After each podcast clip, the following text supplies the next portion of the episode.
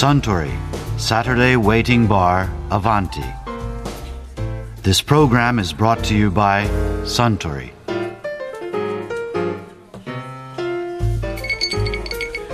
お待たせしましたご注文のマッカランですああありがとうああおいしいあ スタンは本屋大賞は知っているよね。もちろん。私も知ってます。うん。2004年に設立された本屋大賞実行委員会が運営する文学賞ですよね。うん。なんといっても選考資格者が新刊を扱う書店の書店員のみと限定されていて全国の本屋さんの投票によって大賞が選ばれるそうです確か11月1日から今年の本屋大賞を決める投票が始まりましたよね。うんそうなんですよ。いやー私もぜひ投票に参加してみたいんですがね。うん。本屋さんに転職しないとできませんね。そうですね。じゃあじゃあもう12月ですし、うん。教授が選ぶ今年のおすすめの小説ベスト3を教えてください。うーんそうですね。うんまずは浅野敦子さんの「穂村のごとく」でしょ？いやあとはちょっと待ってくださいよ。うんと何かうーん悩みますか、なうんこれはいざ本を選ぶとなるとなかなか大変なことですね。面白い小説はいくらでもありますからね。あそうだ。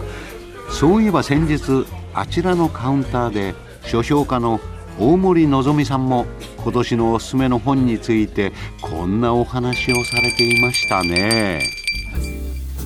お通しですね、もうええやっぱり日本物でやっぱりすごいなと思ったのは宮部みゆきさんですね、はあ、ええ。まあ今更っていう感じもあるんですけれども、え久しぶりのその現代もののあのなんていうかすごく深刻な話じゃないですね、えはいはい。割と初期の宮部さんに戻ったような「小暮写真館」っていう、うん。あの大長編が書き下ろしで、ええ熱い本ですよね。講談社から出まして、ええ。もう700ページぐらいあるんですけど、これやっぱものすごく面白いですね。ええ。でこれはあの高校生が主人公で、えでそのもともとですね写真館だったところにええ。が売りに出されて、ええ。でそこに引っ越してきちゃった一家の話なんですよね。えで自宅として住んでるんだけれども面白いからって言ってそのショーウィンドウとかをそのままにして、えはいはい、えー写真館の中にそのまま住んでいるとうんうん。いう設定なので、いろんな人が写真屋さんだと間違えてですね、はいはい。写真館だと間違えていろんな写真を持ち込んでくると。うんうん。でそれがきっかけでそのこんな変な写真があるんだけどって言って心霊写真にしか見えないようなものが持ち込まれてきて、はいはい。それの謎をその高校生の男の子が解く。その家の息子が解くというですね、はいはい。えー最初のうちはだから心霊写真探偵団みたいな、ね、話なんですよね、うん。ですごいその可愛いあの頭のいい小学生の弟がいたり、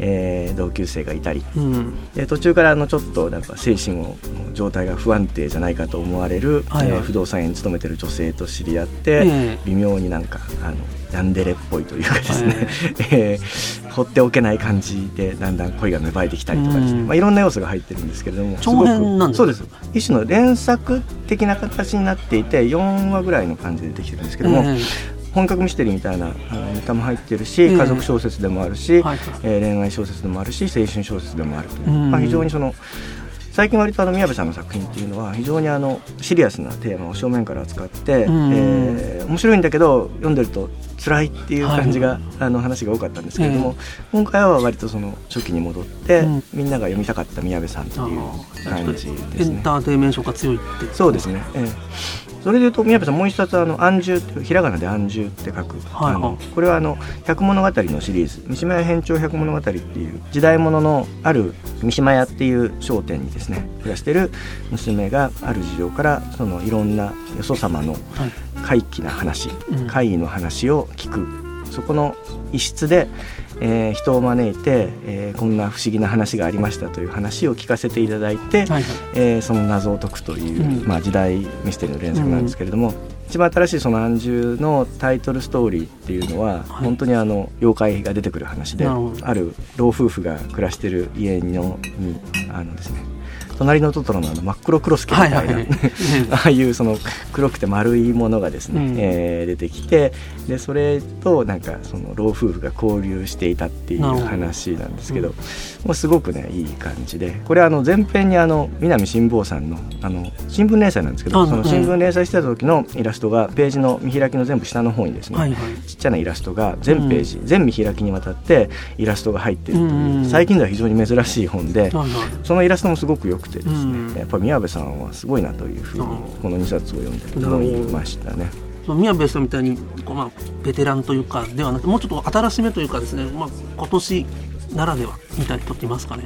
あのまあ年はまあ今年とかまあこのあのやっぱり道尾修介さんがですねあ直木賞今4回連続候補になってこの間も落選しましたけどこの間新刊でその「月とカニ」というのが、はいはい。えーその勝負作と言われてる作品が出てですねこれはその鎌倉近辺まあ多分逗子とか葉山とか、はいはい。その辺りの、まあ、海辺の町が舞台にした、うん。えー小学校5年生の男女3人が主人公のひと夏の話なんですけれども、うん非常にこの気持ちの悪い。あ気持ちの悪い話ですか？そうなんです、うん。爽やかな少年小説かと思いきやえー小学校5年生の心の中にもいかにドロドロがあるかみたいあなことが書かれていてでそれがですねそのモチーフヤドカリなんですよね、はあはあ。えー子供たちがヤドカリをあの海から取ってきて、え。なんかその岩のくぼみとかに入れてええ。飼っているんだけど、はいヤドカリの殻をですね、ええ。えーライターで炙るとヤドカリの中身が出てくるはいはいでそのシーンがね素晴らしく気持ち悪く書かれていたり するんですけど、うん。たまたまですね変わったヤドカリを見つけた時にこれヤドカリの神様じゃないかって言って、はい。そのヤドカミと名付けたらですねえーうん。そのヤドカミが死んじゃった時にですね、え。えーたまたまその願い事が叶ったので、ええヤドカリをあの生贄に捧げると願いが叶うんじゃないかということで、子供たちがいろんなヤドカリを使った儀式を始めるっていう話からだんだんこういろんなことが起こり始めるというですね、えー話なんですね。え広くそのまあジャンルで言うと何なんですか？あのーまあ道夫さんはですねご自身ではそのミステリーじゃないというふうに言ってますけど、うん。まああの広い意味ではやっぱりミステリーだと思いますね道夫修介さんはその大ヒットした「ひまわりの咲かない夏」とかもそうですけど、ええ。ものすごくいろんなトリックを作中で仕掛けたり、はいはい。いろんなどんでん返しとかびっくりさせるっていうことを、あのケレン味たっぷりにやってたタイプだったんですけど、うん。最近の作品はそういうそのケレンをどんどん外していって、ええ。もっとシンプルにして、えーそれでも感動させるとか、はい。衝撃を与えるっていうことができないかっていうのをやっていて、うん。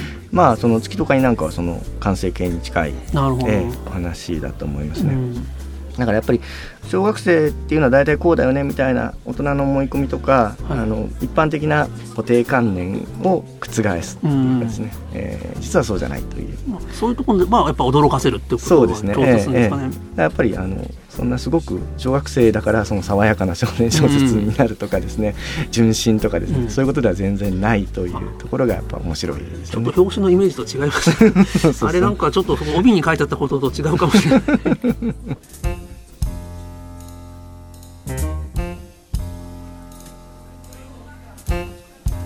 やー大森のぞみさんのお話面白かったですね。いや私はまだベスト3を決めることができません。うん。とりあえずもう一杯もらおうかな。あスタンマッカランをもう一杯。かしこまりました。ところでアバンティの常連客たちが繰り広げる東京一の日常会話にもっと聞き耳を立ててみたいとおっしゃる方はよかったら土曜日の夕方お近くの FM 局で放送中のサントリーサタデーウェイティングバーをお尋ねになりませんか？きっと耳寄りなお話が盗み聞きできますよ。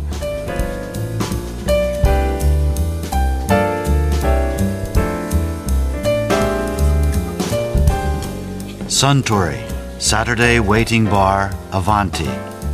This program was brought to you by Suntory.